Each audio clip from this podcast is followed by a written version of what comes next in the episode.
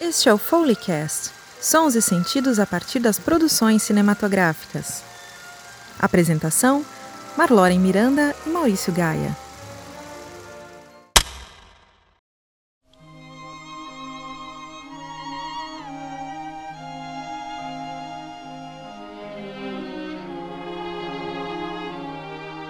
Olá, ouvintes desse Foleycast, estamos aqui juntos para mais uma edição desse podcast. Eu sou Maurício Gaia e tenho aqui comigo minha queridíssima amiga Marloren Miranda. E aí, Marloren, tudo bem com você? Como é que você está? Olá, Maurício, tudo certo? Uh, tirando o calor e todo o contexto brasileiro, né? Tamo aí.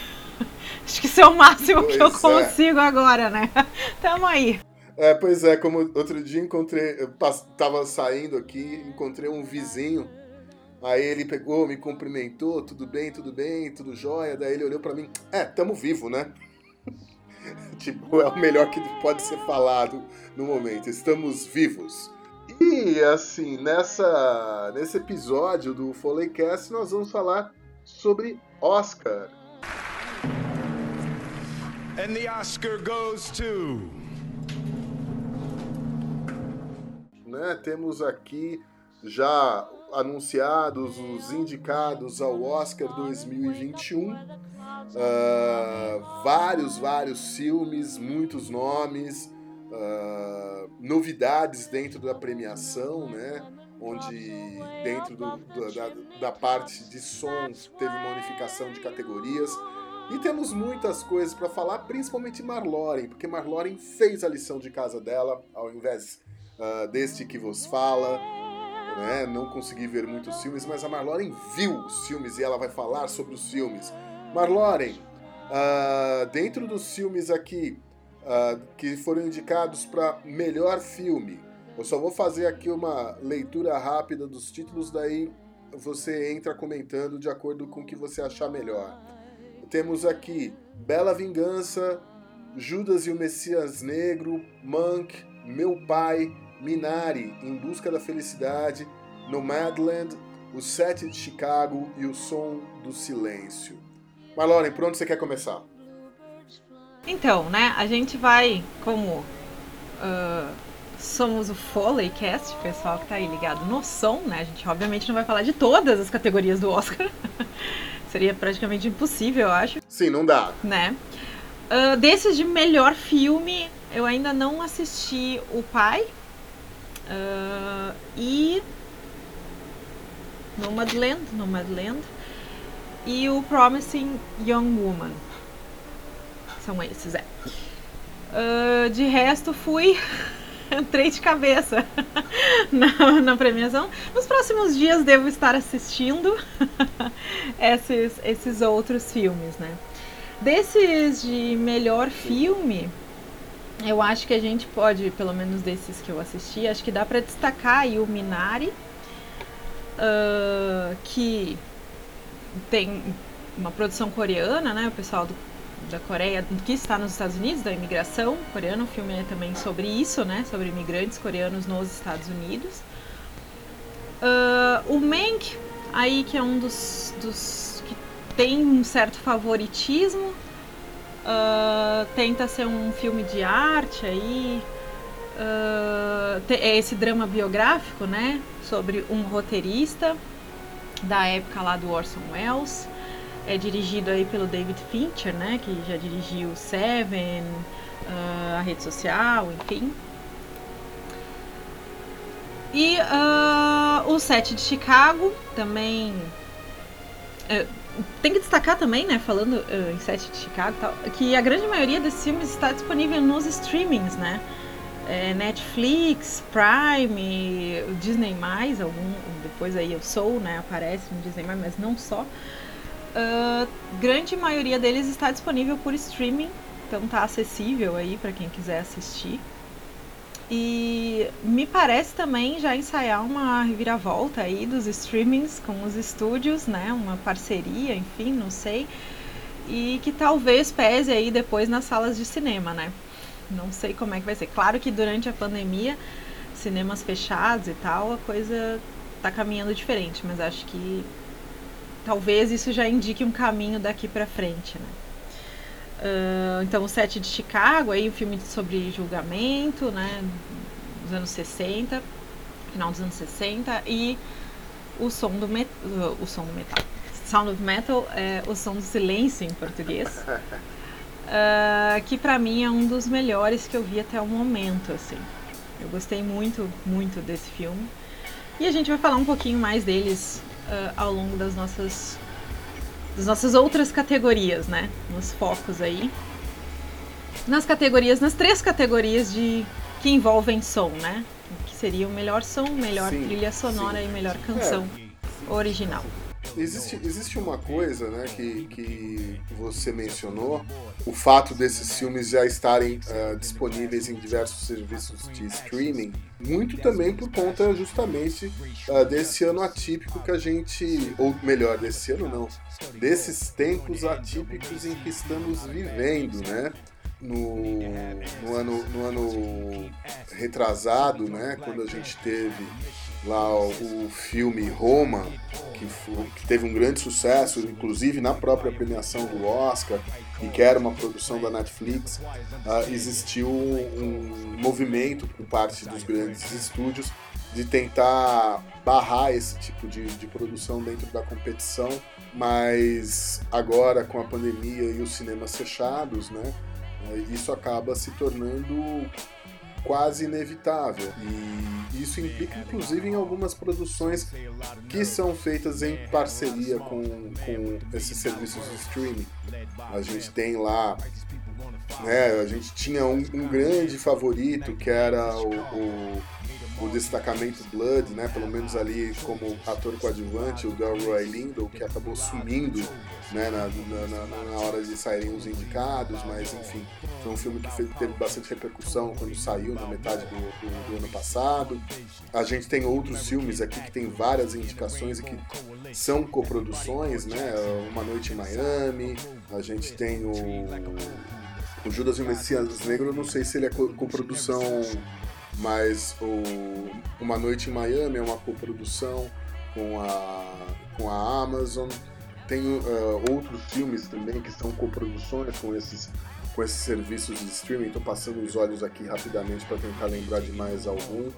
Enfim, uh, eu acho que essa tendência aí, pelo menos por esses tempos meio atípicos, vai, uh, vai acabar se mantendo, né? Onde a gente vai ter vários serviços aí podendo coproduzir uh, filmes que vão acabar concorrendo aí ao Oscar. Uh, desses filmes, eu confesso que eu só vi dois, na verdade. Quer dizer, desses filmes que estão relacionados para melhor filme, eu só vi um, que é O Som do Silêncio. Né? Pretendo ver alguns outros filmes também nos próximos dias. Uh, gostei bastante do Som do Silêncio. Eu achei um filme bem interessante, perturbador em alguns momentos e que, enfim, a gente vai falar um pouco mais sobre ele daqui a pouco, como você disse. que mais, Marloren, a gente pode falar aqui de outras categorias que você gostaria de pincelar antes da gente chegar nos, no, no, no, nos sons? Então, das outras categorias, eu acho que eu queria destacar aqui, principalmente, é, melhor ator, né? A gente tem o Chadwick Boseman, faleceu ano passado indicado a melhor ator, a gente já tinha mais ou menos antecipado isso no nosso último episódio, que a gente inclusive fala, né, sobre a voz suprema do blues, e também falamos sobre Uma Noite em Miami, né? Uh, então, e tá aí indicado a melhor ator, muito, muito favorito, né? Concorrendo também com o Riz Ahmed, que é o primeiro muçulmano a concorrer nessa categoria, né? A gente já teve aí é, o. Como é o nome dele? Que ganhou por Moonlight, mas ele ganhou como ator coadjuvante, né? E o Omar Sharif também. Marshala, acho que é Marshala Ali que fala. Mas aí o Riz Ahmed ainda é melhor ator, né? Então tem uma novidade aí. Sim, sim, sim. Uh, também. Eu fiquei impressionado, assim, com o trabalho dele, porque, assim, eu, eu, eu consegui sentir bastante da dor que o personagem estava sentindo, sabe? É, a atuação muito, muito boa dele mesmo. Essa aí eu acho que vai render uma boa briga aí, né? Tem os veteranos Gary Oldman, Anthony Hopkins e também o Steven Yeun, acho que é assim, uh, tá mais conhecido como Glenn do The Walking Dead, sim, sim. tá aí uh, sendo indicado também para o Minari. Uhum. É, assim, você quer um palpite? Meu, vai ganhar o Chadwick Boseman porque ele morreu. Já dá pra antecipar isso, né? Dá pra cravar uh, Outra que eu queria... É. Uh, a melhor atriz, né, a Viola Davis, indicada pela segunda vez ao Oscar, e este é o recorde de uma mulher negra, indicada duas vezes ao Oscar, melhor atriz. A gente tem também é, duas diretoras na categoria de melhor diretor, a Chloe Zhao por Nomadland e a Emerald Fennell pelo Promising Young Woman. Como que ficou esse em português? É...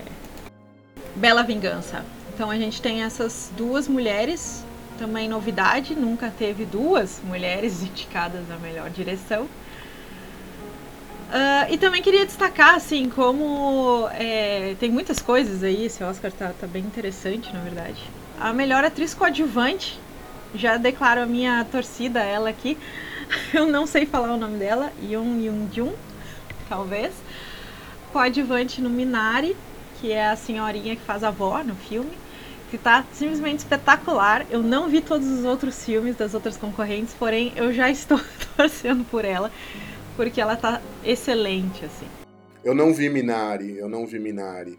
Uh, dessa, desses filmes que aparecem aqui como, como melhor atriz coadjuvante, eu vi o Borat, né? Que temos aqui a Maria Bakalova, né? Que foi indicada também. Mas eu confio no seu na, na, no seu feeling aí.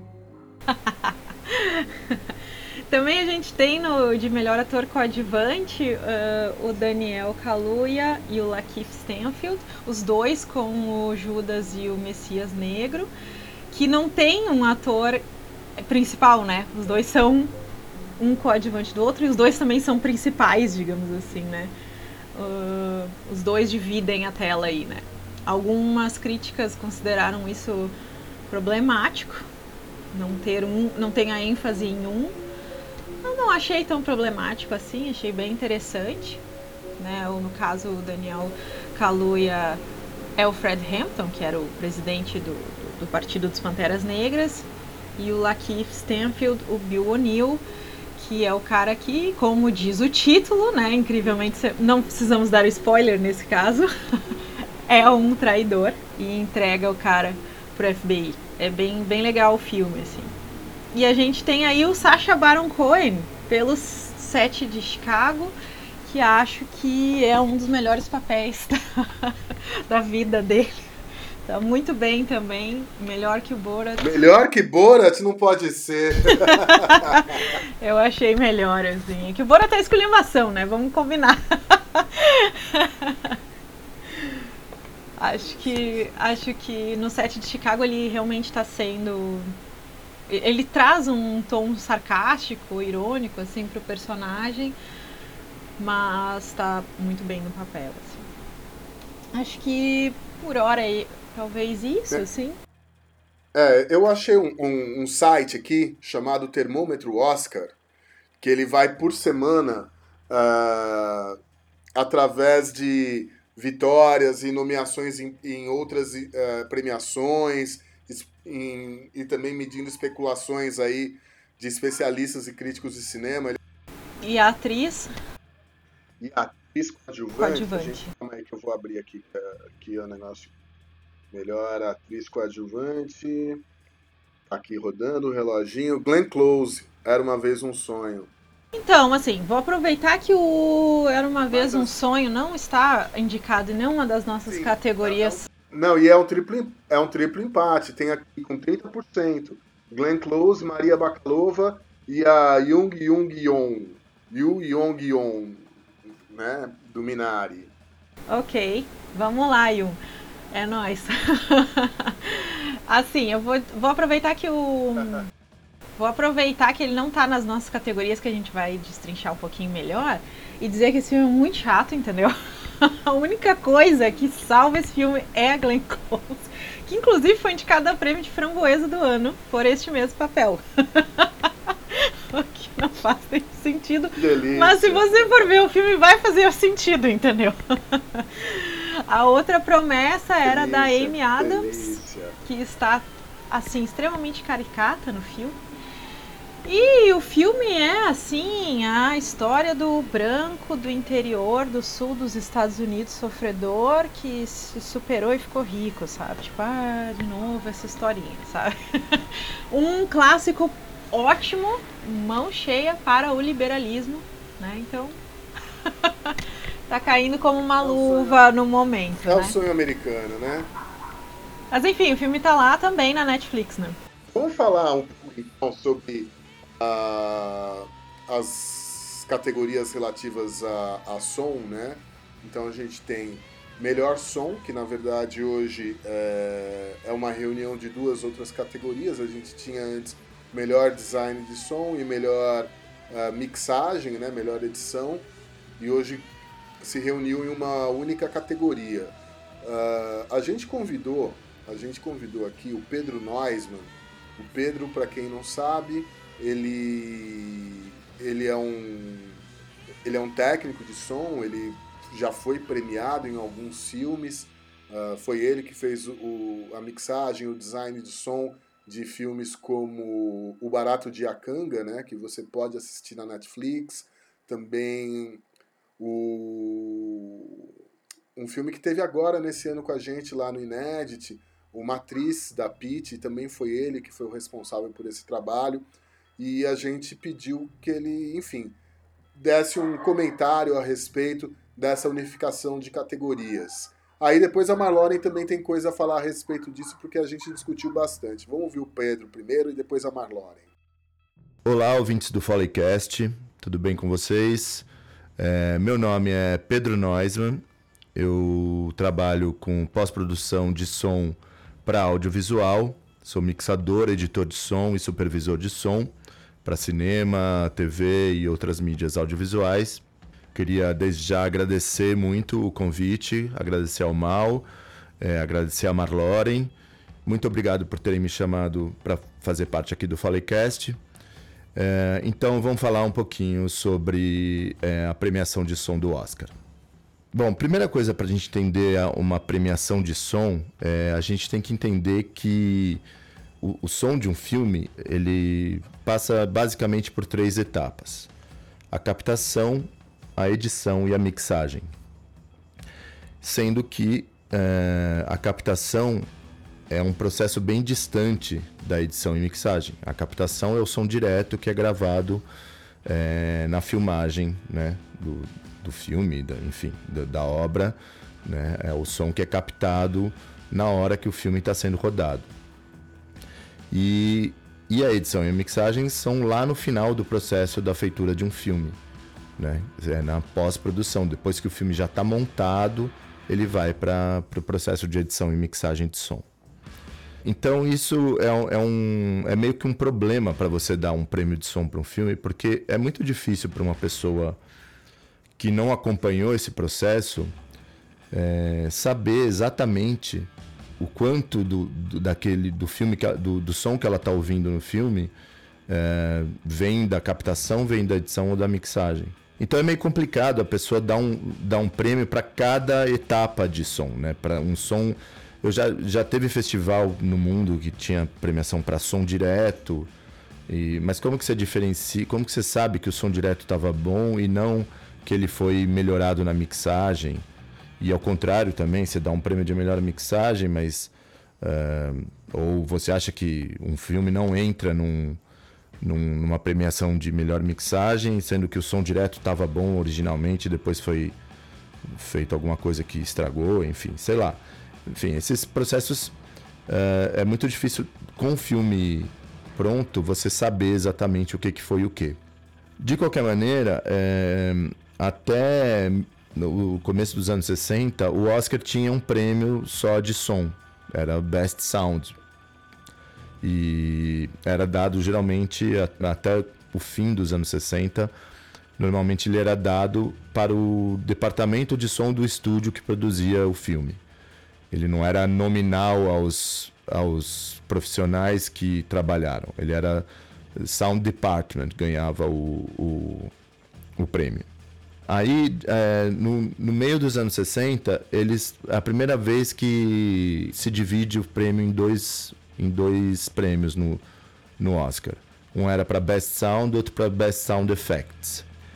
E depois, nos anos 70, volta a ser só um prêmio de Best Sound. E no meio dos anos 70, é, eles voltam a dividir Best Sound, Best Sound Effects Editing e que depois tornaria Best Sound Mixing e Best Sound Editing. Ou seja, basicamente é um prêmio de melhor edição de som e outro prêmio de melhor mixagem. É, que são os dois, uh, as duas áreas dessas etapas do, do filme que, que fica um pouco mais fácil de você separar, de você vendo um filme pronto perceber o que, que é edição, o que, que é mixagem. E o fato é que agora, esse ano, o Oscar resolveu de novo juntar os dois, uh, os dois prêmios num só, de Best Sound, melhor som. Uh, o que eu acho que faz sentido hoje em dia, é, dado que essa fronteira entre as, uh, essas etapas do som, ela é com, com, o mundo digital, é, ela é cada vez mais mais borrada, assim. É claro que essas etapas existem, cada uma a seu tempo. É, a captação ainda é bem separada, justamente por uma questão do, do, de momento em que, a, que, que, ela ocorre. Agora, a edição e a mixagem estão é, cada vez mais, isso desde o final dos anos 90, começo dos anos 2000, quando começam a surgir as plataformas digitais de tratamento de áudio. É, essa fronteira entre edição e mixagem ela fica mais borrada, né? Porque na edição você já vai fazendo certos ajustes que seriam de mixagem é, e durante a mixagem de um filme você a todo momento acaba mexendo na edição de som do filme. Uma coisa que antigamente, na época da, do som analógico, era muito mais difícil de acontecer. Você, durante a mixagem, querer mexer na edição de som de um filme era um processo complicado. Você tinha que voltar etapas, desmontar um monte de, de um setup que você tinha analógico dentro de um estúdio, voltar para um outro lugar. Enfim, não era uma coisa fácil. Mas hoje, com Pro Tools, com os, enfim, os softwares de, de edição e mixagem de, de som digital, é, isso é muito simples, muito fácil, você faz o tempo inteiro. Então eu acho que hoje é, faz mais sentido você dar um prêmio só de som para toda a equipe de som, para todo mundo que, que, trabalhou desde a captação até a mixagem do filme. Que é, por exemplo, como aqui no, no Grande Prêmio ABC é feito. É um prêmio só de som para todo mundo que trabalhou no departamento de som do filme. E o que, que você uh, diz a respeito disso? É polêmica! Exatamente, a gente só se diverte aqui com as discussões, né?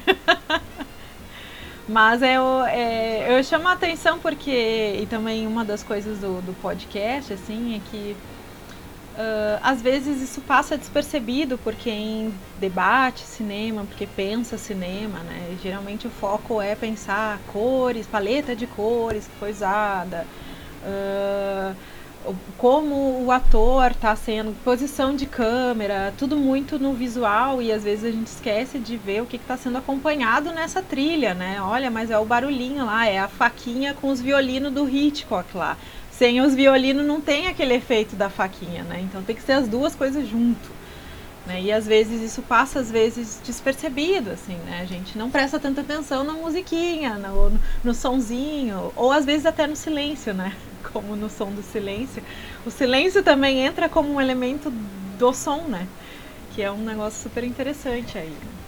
Bom, e a gente pediu também para o Pedro é, falar um pouquinho sobre os filmes que estão é, concorrendo na categoria de melhor som. É, vamos ouvir o que o Pedro falou aqui, tem bastante coisa legal, bastante coisa bacana.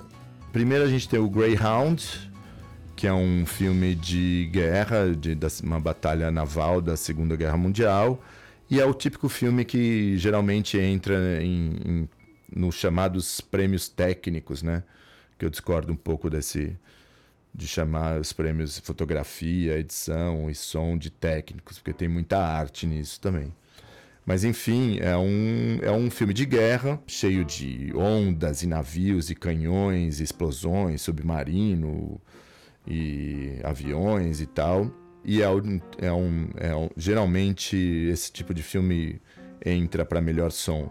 É, nos últimos prêmios de som do Oscar, é sempre algum ou é um filme de guerra ou é um filme de ficção científica é, ou super-herói, porque eu ponho meio junto ou é musical, também que sempre tem algum que concorre a melhor som. Uh, o Greyhound é um, é um filme, eu achei mais ou, bem mais ou menos, mas o som é muito bonito, muito bem feito, tecnicamente muito muito bem feito. Mas é aqueles é aquele aquela visão de melhor som que pensa que é um som difícil de, de se fazer, quer dizer, tecnicamente difícil, porque ele é muito detalhista, cheio de de sons que você tem que colocar, explosão, tiro, onda, avião, o navio e tudo mais, mas que não, não avança muito num, na questão do, da arte da coisa, eu diria. É um prêmio técnico mesmo, quer dizer, é um, é um filme onde o som é tecnicamente uh, muito bem feito. Outro filme é o Monk, que tem uma particularidade bem legal do som do Monk. É um som bem bonito e ele tem um negócio que é, o diretor do filme ele queria que os, o filme soasse como um filme antigo, como um filme da época do, do Cidadão Kane. Todo mundo sabe, o Mank é sobre o, o Mankiewicz que escreveu o roteiro do Cidadão Kane. O filme é em preto e branco, ele se parece com o filme da época e ele se parece tanto na imagem quanto no som. E é bem interessante, é, eu vi um podcast do, da, da, da equipe de som do filme falando de como eles é, chegaram nesse resultado, né? Que não é fácil, pode parecer que é uma coisa simples você fazer hoje em dia um som que se pareça com um som que era feito numa época totalmente analógica, que não tinha absolutamente de nada de digital, que os, as, os, as limitações técnicas eram muito maiores, e você fazer o som hoje soar como um som dessa época é uma coisa bem mais complicada do que pode parecer a princípio. É um som que eu gosto muito. Depois tem o News of the World, que é outro filme com o Tom Hanks que está concorrendo ao melhor som. Esse é assim é o que eu acho menos menos que eu entendi por que, que ele tá. Claro que o som é muito é, é bem feito, é um filme também como o Greyhound é tecnicamente muito bem feito é, o som tá lá, lindo, bem tal, mas não, não, Eu, por exemplo, botaria Nomadland no lugar de News of the World fácil. Assim, eu acho o som do Nomadland muito mais bonito e muito mais diferente, muito mais novo, enfim. Mas é isso aí, um som ok, legal, bacana, News of the World. Aí a gente tem o Soul, que é o musical que está concorrendo dessa vez que é também é um som super muito muito bem feito, muito bonito. É, animação tem essa coisa que todo som é feito na pós, né? Você obviamente não tem som direto de, de animação, é tudo gravado em estúdio e todos os sons, ambientes e efeitos que você ouve são colocados depois, porque você não tem uma filmagem, é uma animação. E é um som super bonito, é, principalmente a, a, a, parte das músicas, aqueles momentos que ele, ele sai, né, que ele vai pro, pro céu tocando, que ele entra em. que a alma dele vira uma com o cosmo e tal, e os efeitos que isso, que isso acontece no som e tal, eu acho bem legal. Mas também não acho que seja uma coisa extraordinária de outro mundo. É muito bem feito, é muito bonito, mas é o padrão hollywoodiano, ok. E aí a gente chega no meu preferido, que eu acho que é o, é o filme que deve ganhar esse, esse prêmio, deveria ganhar, se não ganhar vai ser uma grande injustiça, que é o Sound of Metal, que fala sobre um baterista, um músico de uma banda assim hardcore, assim, um som sujo, pesado, tal, não metal, pode, as pessoas podem achar que tem a ver com heavy metal por causa do nome do filme, mas não é.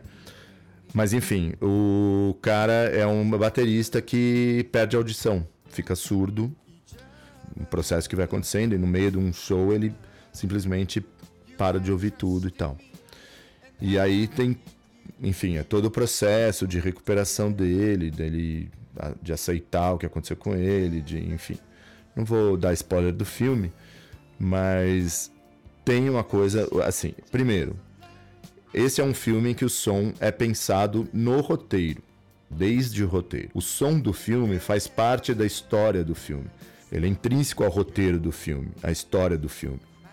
É, nenhum dos outros filmes tem isso. Talvez o Mank um pouquinho, uh, mas é, são todos os outros filmes são todos filmes que você pode toda a concepção sonora dele você pode fazer só na pós.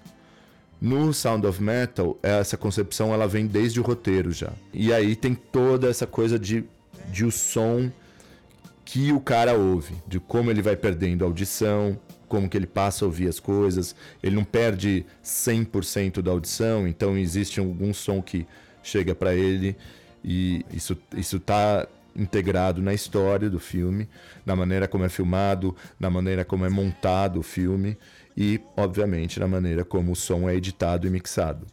E é um primor o trabalho de som desse filme, um primor técnico, um primor artístico, de todas as nuances de, de, de passagem, de quando a gente está ouvindo o som normal, o som que nós, como espectadores, estão ouvindo, e na hora que a gente vai para dentro da cabeça do personagem e ouve o som que ele está ouvindo. Então, o filme inteiro ele ele brinca com essas, ele transiciona com, com esses dois estados. O som que o personagem ouve e o som que, que é o som natural do mundo ao redor dele. Então é um trabalho primoroso. Eu espero que esse filme ganhe, acho que vai ganhar, porque ele realmente está muito acima. Nesse ano ele realmente a gente tem esse filme que está muito acima dos outros, principalmente em termos artísticos na ideia do som, na, na, em pensar um filme que fala sobre som, que é som. Enfim, é isso daí. É, queria agradecer muito de novo a, ao Mal e a Marloren pela, por me chamar para falar aqui. É, boa sorte, vida longa ao Foleycast. Um abraço a todos e todas e todas. Tchau, tchau.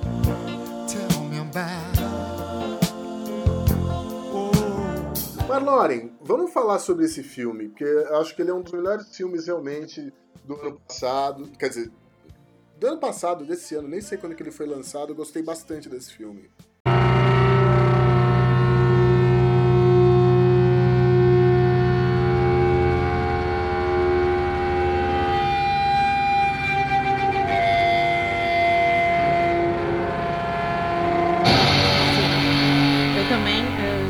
Confesso que é um dos meus favoritos dessa lista imensa aí de filmes e das que eu vi até agora. É um dos meus favoritos. Eu acho que ele é. Ele trata desse baterista de heavy metal, né? De rock, enfim, que vive disso. É, não é bem heavy metal, uh, né? Que perde, a, é, que perde a audição, né? De uma hora para outra, assim. Ele simplesmente não tem mais o que fazer, ele não é, ele tenta reverter lá pelas tantas, mas a, a, a, emenda sai pior que soneto. e aí dá ruim, dá ruim, entendeu? O negócio é esse. Deu ruim. E agora, o que, que você faz com isso? É, então, acho que toda a questão do filme gira em torno do, bom, o que, que você faz com esse novo contexto para o qual você não estava preparado, e, mas é, é o que tem, é o que tem para hoje. E você vai ter que lidar com isso. Então acho que ele pensa também para além da questão da audição, né? Ela também serve como uma metáfora aí para os nossos. Sim, eu gostei bastante do filme. Acho que isso que, que você coloca, né? É, de e aí como como lidar com isso, né? Com essa condição que nos foi foi imposta é, é um negócio que enfim fica bem patente no filme e, e é uma boa reflexão. E outra coisa que eu gostei realmente foi a questão do som, né? Toda, toda essa história dessa, da surdez né, do, do personagem, do, do, do Ruben, né? Uh, ela passa muito pelo tratamento sonoro que o filme tem, né? Uh, o primeiro momento quando ele percebe né, que tem alguma coisa errada, que a gente escuta aquele, aquele aquele tinnitus ali, né? E que aquilo é extremamente perturbador. Uh, e a gente. O som faz com que a gente sinta o que ele está sentindo né? nesses momentos em que ele se vê sem audição, né? que ele vê que ele deixa de, de escutar. É bem, é bem interessante o tratamento sonoro. Eu acho que uh, o tratamento sonoro é fundamental nesse filme, né? Sim, acho que é, é, a aposta é um pouco nisso, né? De que o som ele é a parte integrante do filme, né? Tipo, basicamente, não tem como pensar esse filme sem o som, né? Uh, não só por estar no, no, título, enfim, e pela questão da surdez, mas porque é isto, né? É sobre isso mesmo. Uh, qual é essa relação com, com a música, né? Com a, a não música, também com a falta, né? Desse, esse lidar com a falta repentina, assim.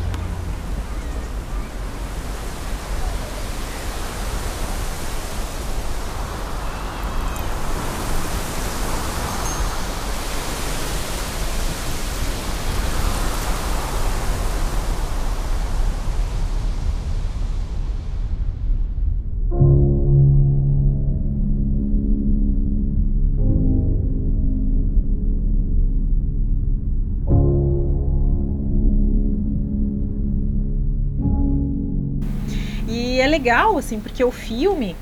É, o, o cara tem uns 30 anos, mais ou menos, tá na casa dos 30, entre 30 e 40 no máximo. Uh, é um casal, né? É ele e a namorada, enfim, que vivem num trailer. Então, uh, é uma geração muito específica. Isso eu li em uma ou duas críticas só, mas eu achei bem interessante também chamar atenção para isso no filme. Um, é uma geração que ou mora com os pais, não é o caso deles, mas se não mora, é, tá muito fodida, né? não tem onde morar. Inclusive, ele passa por uma série de questões ao longo do filme para tentar reverter essa situação. Ele tem que vender o trailer que ele mora e aí ele porque não tem acesso a plano de saúde, né? Porque nos Estados Unidos não tem SUS, no Brasil tem SUS, defendam o SUS também, por isso para você não ter que vender o pouco que você tem para não, né? Não passar por dificuldades de Literalmente saúde. vender a casa, né? Exatamente. Uh, então é uma geração que tá muito na merda, assim. Né? Não, não tem o que fazer, não tem acesso, uh, não tem trabalho digno, porque ou eles vivem desses bicos, né? Assim, tipo, eles têm uma banda, mas não é a banda, não é metálica, né? não é o uh, Iron Maiden, enfim. Sim, sim. É a banda da, de garagem que eles têm. Eles vão fazendo turnê, vão tocando e o que eles recebem eles gastam para comer e botar gasolina e vamos para próxima e e é isso, é o job deles, né? é o que tem para viver. E isso também tá lá nesse filme, né? Você per ele perde tudo, né? Quando ele perde a audição. É, é, literalmente aquele negócio, não pode dar nenhuma merda, porque se der uma merda, fudeu e deu a merda. e fudeu. É, você perde a ferramenta de trabalho, né? E aí, bom, ele também tem a, tem a questão é, das drogas envolvida aí, né? Que quanto ele usa, uh, uma visão específica sobre como as drogas um, estão relacionadas com esse tipo é, de, de vida, não só de, de alguém que tem banda, mas de, de alguém que não tem nada, né? É nisso. Como é lidar com, com algo que você tem o tempo todo e de repente não tem, uma espécie de crise de abstinência, né? Essa relação também é feita no filme, né? Quando ele tem que ficar um tempo assimilando que agora ele está surdo, né? Uh, é quase como ele tendo uma crise de abstinência né, de, de drogas. Um, o personagem lá do, do Paul Rich é, fala isso pra ele, né? Fala isso pra ele, você tá agindo como um viciado, você não pode agir como um viciado, não é, senão vai dar ruim, entendeu? Senão você vai vender a sua casa para pagar um troço que não vai ser revertido, sabe? Então tem toda um, uma série de camadas assim no filme. Eu achei o filme, eu acho o filme um dos melhores assim dessa dessa lista aí, não só de som, mas também da lista de filmes mesmo. E agora a gente pode falar é, das músicas que foram indicadas a melhor canção original, Marloren. Antes, antes da gente mudar para as músicas, acho que dá pra gente só complementar aqui, já que o Soul tá indicado a melhor trilha sonora, também o Relatos do Mundo, é só complementar uh, essa outra categoria, então, com os outros três que faltam, para fechar ela, né? E aí sim a gente foca na, nas canções aqui. A gente tem, além da, da, do Soul e do Relatos do Mundo, a gente tem aí o Mank, né? Como a gente falou, que também é, é o Trent Reznor e o Atticus Ross.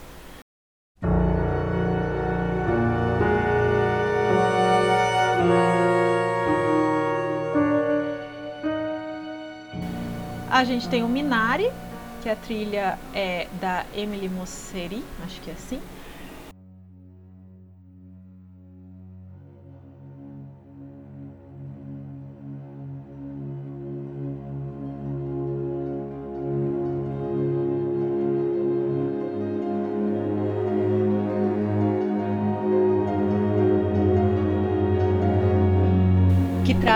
Sobre então esses imigrantes coreanos no Tá. sul do Arkansas Tá. ah, tentando sobreviver e a Minari é, é legal que é essa plantinha que segundo a, a, a avó dessa família ela dá em qualquer lugar né? então a, a metáfora aqui é bem interessante sobre esse resgate das raízes né e de ser ah, ser alguém originário de outro lugar e que precisa gerar frutos numa terra completamente diferente. Então essas conexões são bem construídas assim nesse filme. É um filme muito bonito assim de algumas algumas críticas comparam ele com Parasita. Ele não tem absolutamente nada a ver com Parasita. Só porque tem coreanos lá, os caras falam que é, né? Tá, tá seguindo os passos do coreano. Não É um tem redu- nada a ver. É um reducionismo muito Exatamente, burro, né? tipo, é completamente diferente do Parasita. Não tem absolutamente nada a ver uma coisa com a outra. é um drama aqui bem mais. Não, tem seus quês políticos, mas isso não é, não, é, não é a questão, né? Se trata um pouco dessa xenofobia com asiáticos, né? Nos Estados Unidos, agora com a questão do coronavírus enfatizada, né? Uh, não com coreanos uh, só, mas também, né?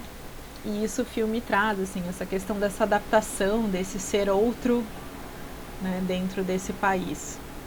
E a gente tem, né, o nosso já velho conhecido aí, Terence Blanchard, do Destacamento Blood, que a gente falou lá no nosso primeiro episódio, né?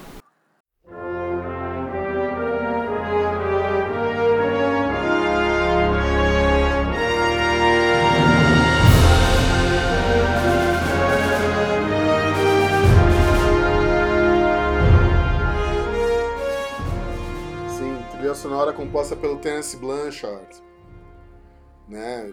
Trabalha há muito tempo com, com o Spike Lee.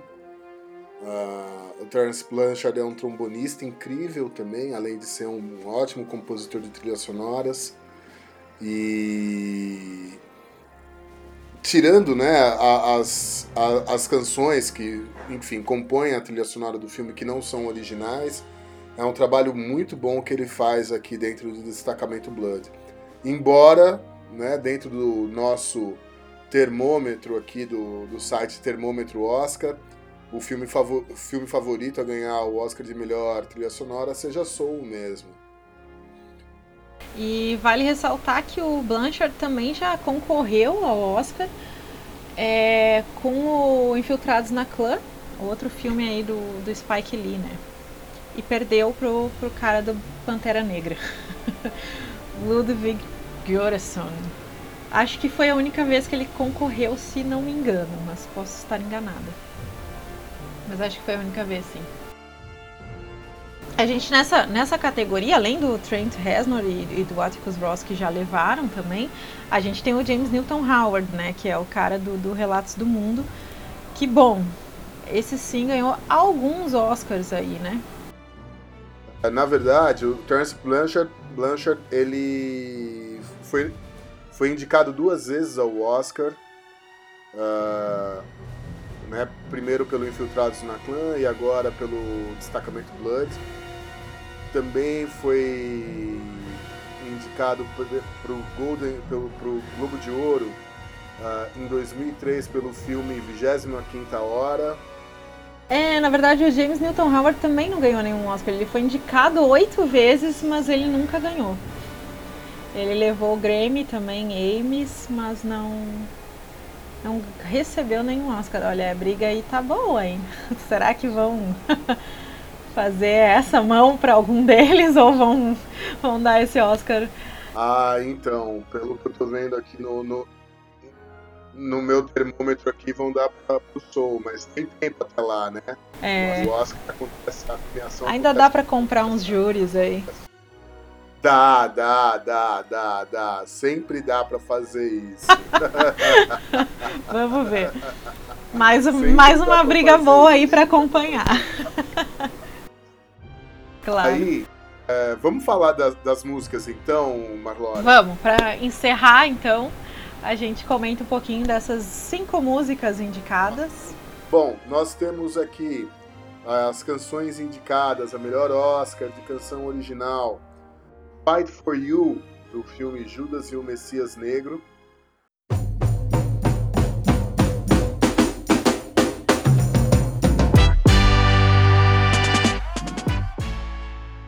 Hear My Voice, de O Sete de Chicago.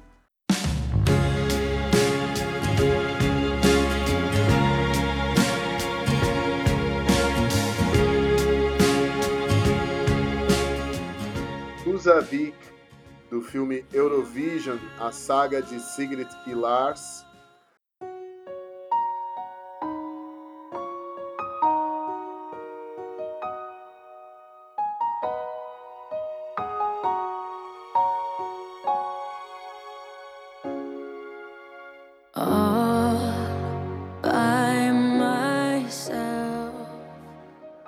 Lucy, do filme Rosa e Momo. Quando tu finisci le parole, sto qui, sto qui. E Speak Now, de Uma Noite em Miami.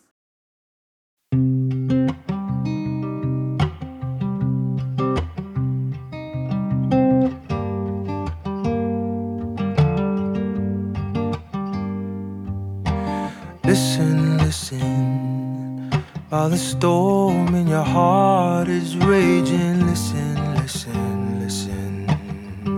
O uh, que, que você achou dessas músicas, Marlore? Então, eu gostei, gostei de algumas mais que outras. Uh, antes de entrar nelas, eu queria comentar só uh, que essa, essa premiação ela tem algumas especificações, né? Além de ser, obviamente, músicas que foram feitas especialmente para o filme.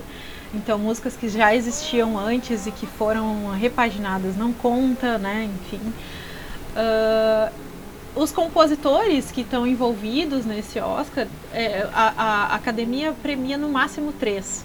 Teve um ano, eu acho que 2017, se não me engano, a Beyoncé ficou de fora, mesmo sendo uma das quatro compositoras de uma das músicas, não recebeu o prêmio, porque tem esse máximo aí. Uh, poderia ter recebido se, se, fosse ela e mais dois, no caso, né? Mesmo ela sendo também a intérprete. Então, quem recebe não é o intérprete, é o compositor. A não ser que o intérprete tenha participado, Sim. né, de algum modo, uma letra, arranjo, enfim, de alguma forma e contar como compositor e que seja no máximo três, né? E ela tem uma história aí de músicas uh, relativamente clássicas, né, que receberam esse prêmio, como por exemplo Over the Rainbow, lá do Mágico de Oz, de 1940.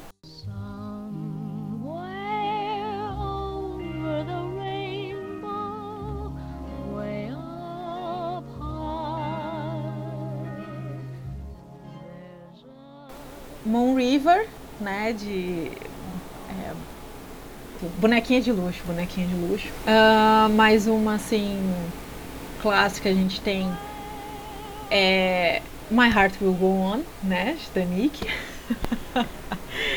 Quem levou foi o James Horner. Tem gente que não pode nem ouvir essa música, mas né? Ela... Eu, eu, eu. Eu acho, nossa, insuportável essa música. Eu acho insuportável. E a gente tem outros, né, aí também, clássicos da que entraram como filmes de, de desenhos animados. Ah, olha, um, o, o, a música do Rei música Leão. do Pinóquio, uhum. né? Música Can do Pinóquio, Feel the, the Love Tonight, Elton John. Star, Exatamente. Né? Tem várias músicas, né?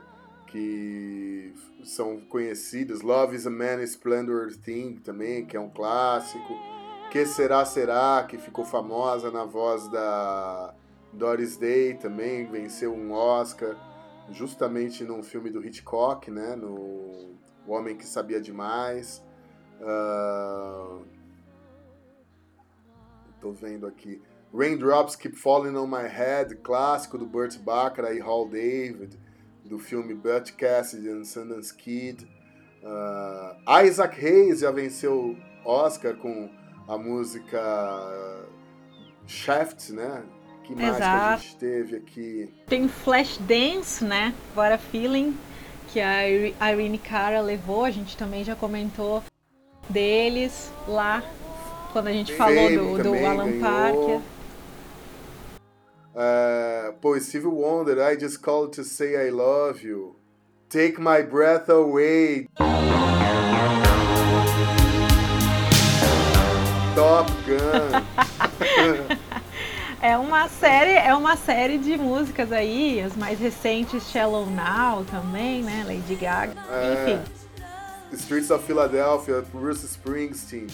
Can You Feel the Love Tonight, de Elton John. Que levou, inclusive, o ano passado, né? I'm, I'm Gonna Love Me Again, do Rocketman. Enfim, né? Tem aí uma série de, de músicas uh, incríveis na história. E mais cinco aí, então, que estão tentando entrar nesse hall de grandes músicas que venceram essa categoria, né? Uh, de novo a gente tem aí o Uma Noite em Miami, né? A gente já, já falou dele no, no último episódio, mas o Speak Now, que é uh, uma composição do Leslie Odom Jr. com o Sam Ashworth, e o Leslie Odom também está indicado em outras categorias aqui, né? Ele está indicado a melhor ator coadjuvante também, né? Que interpreta aí o Sam Cooke. Então ele pode levar esse, pode levar os dois, como ator e como compositor aí. É, eu acho difícil que ele leve os dois. Um eu acho que ele leva. Esse. Esse. Melhor canção original.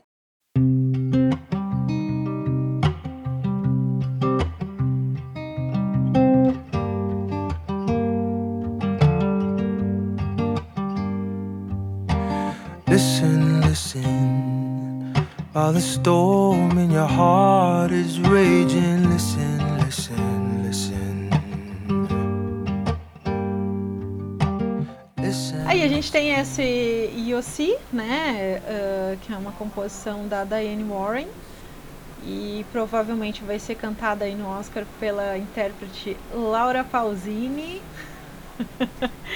por é, Rosa e Momo em português, também um filme que está na Netflix uh, The Life Ahead no original, uma adaptação aí. É um filme também bem, bem sensível, assim, sobre essa senhora, ninguém mais, ninguém menos que Sofia Loren, de volta ao cinema.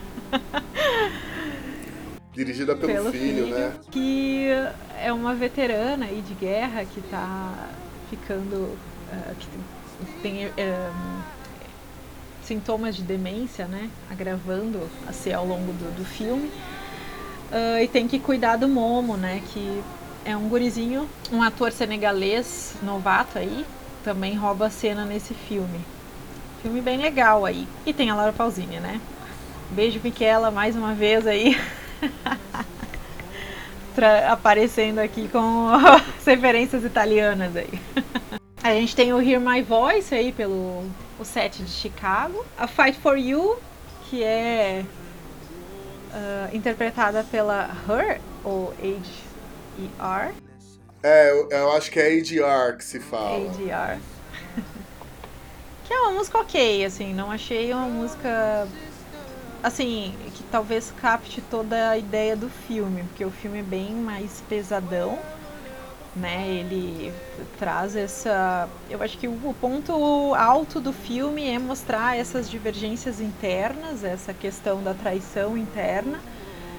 Uh, de uma força, né? Que ó, no filme a gente pode ver o, o Black Messiah, o Messias Negro Daniel Kaluuya aí, que faz o Fred, uh, é o cara que tenta juntar, né? Ele tenta juntar forças para combater o, esse verdadeiro inimigo. Uh, por isso, Messias, né? Ao contrário de falsos Messias que a gente tem por aí, esse junta forças, né?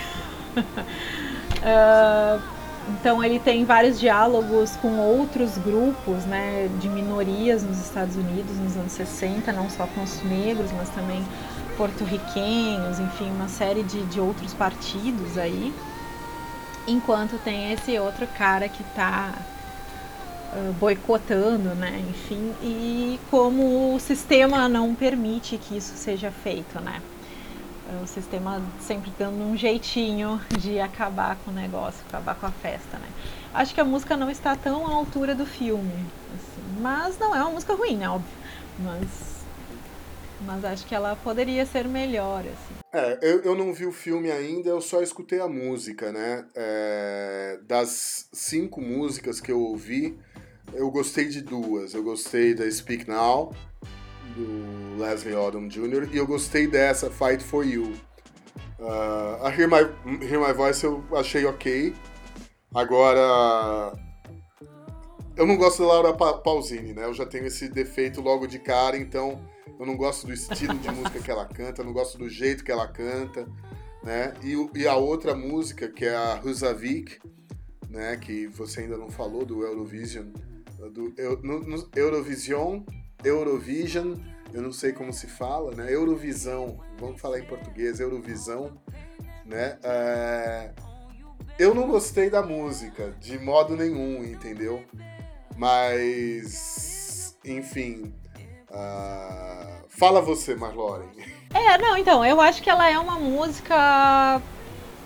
Uh, ela faz sentido dentro do filme, mas ela é uma música totalmente assim. É, dá pra ver que ela é um produto, né?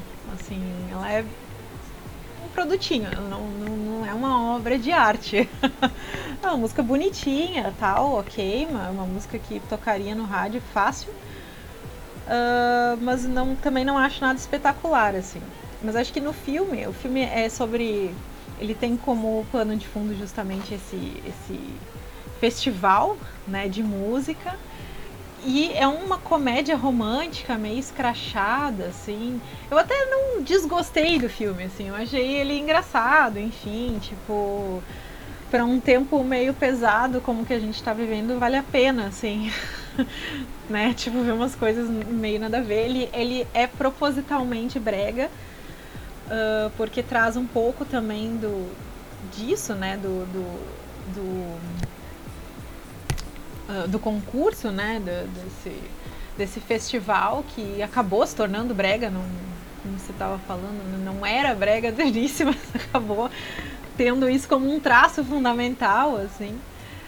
Uh... O, o, o, fe o, festival, né, é, ele, ele acontece lá na Europa uh, já desde 1956. Então, é um concurso de, é, entre países, né? Então cada país indica um representante que, que vai lá e vai defender a música né, dentro dessa competição.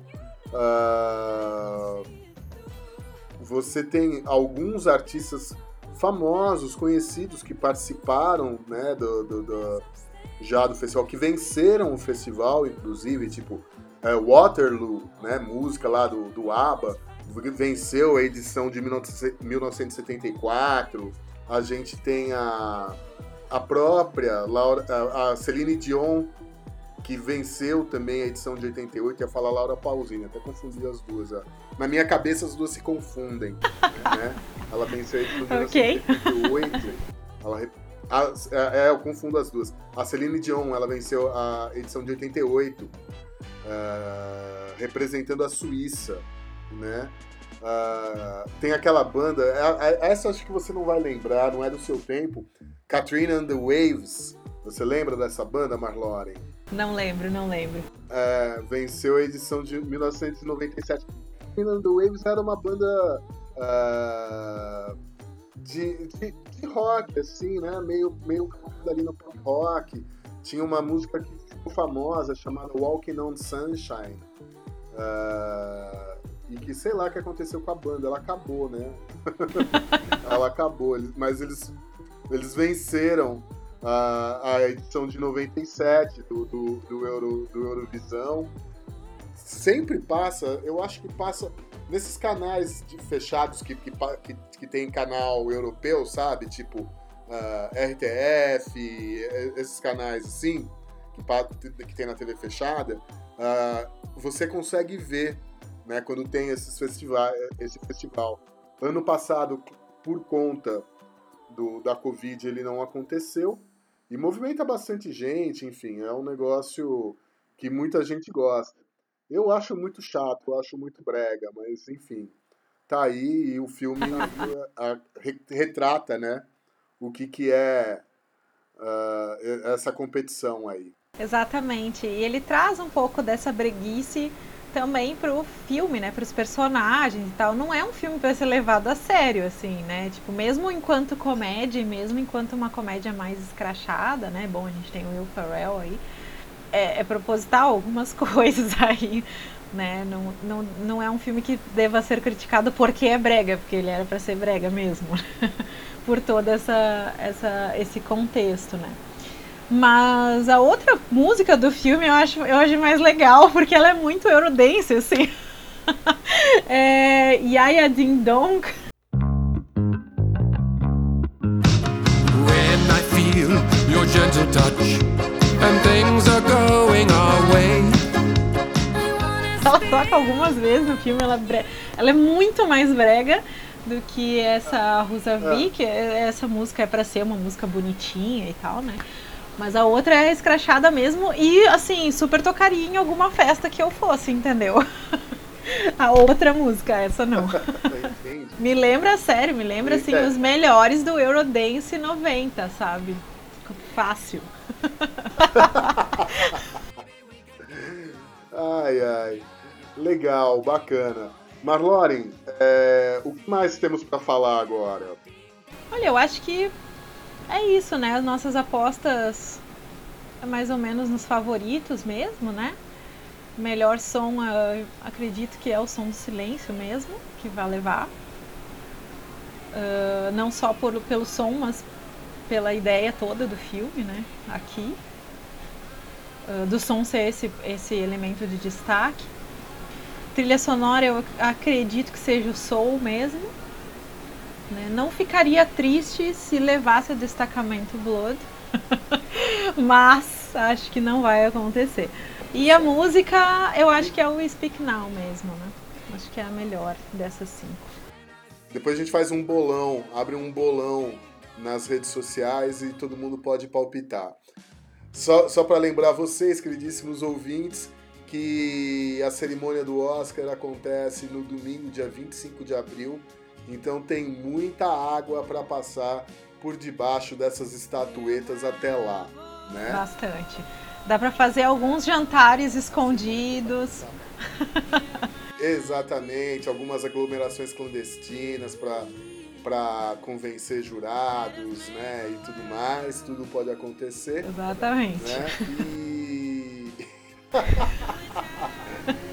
E a gente vai fazer as nossas fezinhas também. Eu vou assistir os outros filmes que eu não consegui ver também. E aí a gente vai comentando nas redes sociais a respeito disso também, certo, Marloren? Certo, vamos falar um pouquinho aí desses outros filmes, alguma coisa que tenha ficado de fora nas redes e esses outros, vários outros, de outras categorias, né? Só uh, para manter presente aí até o dia 25 de abril. Então vamos encerrando aqui, né? Um grande beijo, Marloren. Nos vemos no próximo Foleycast. E um beijo, ouvintes. Beijo, Maurício. Beijos, ouvintes. Até a próxima.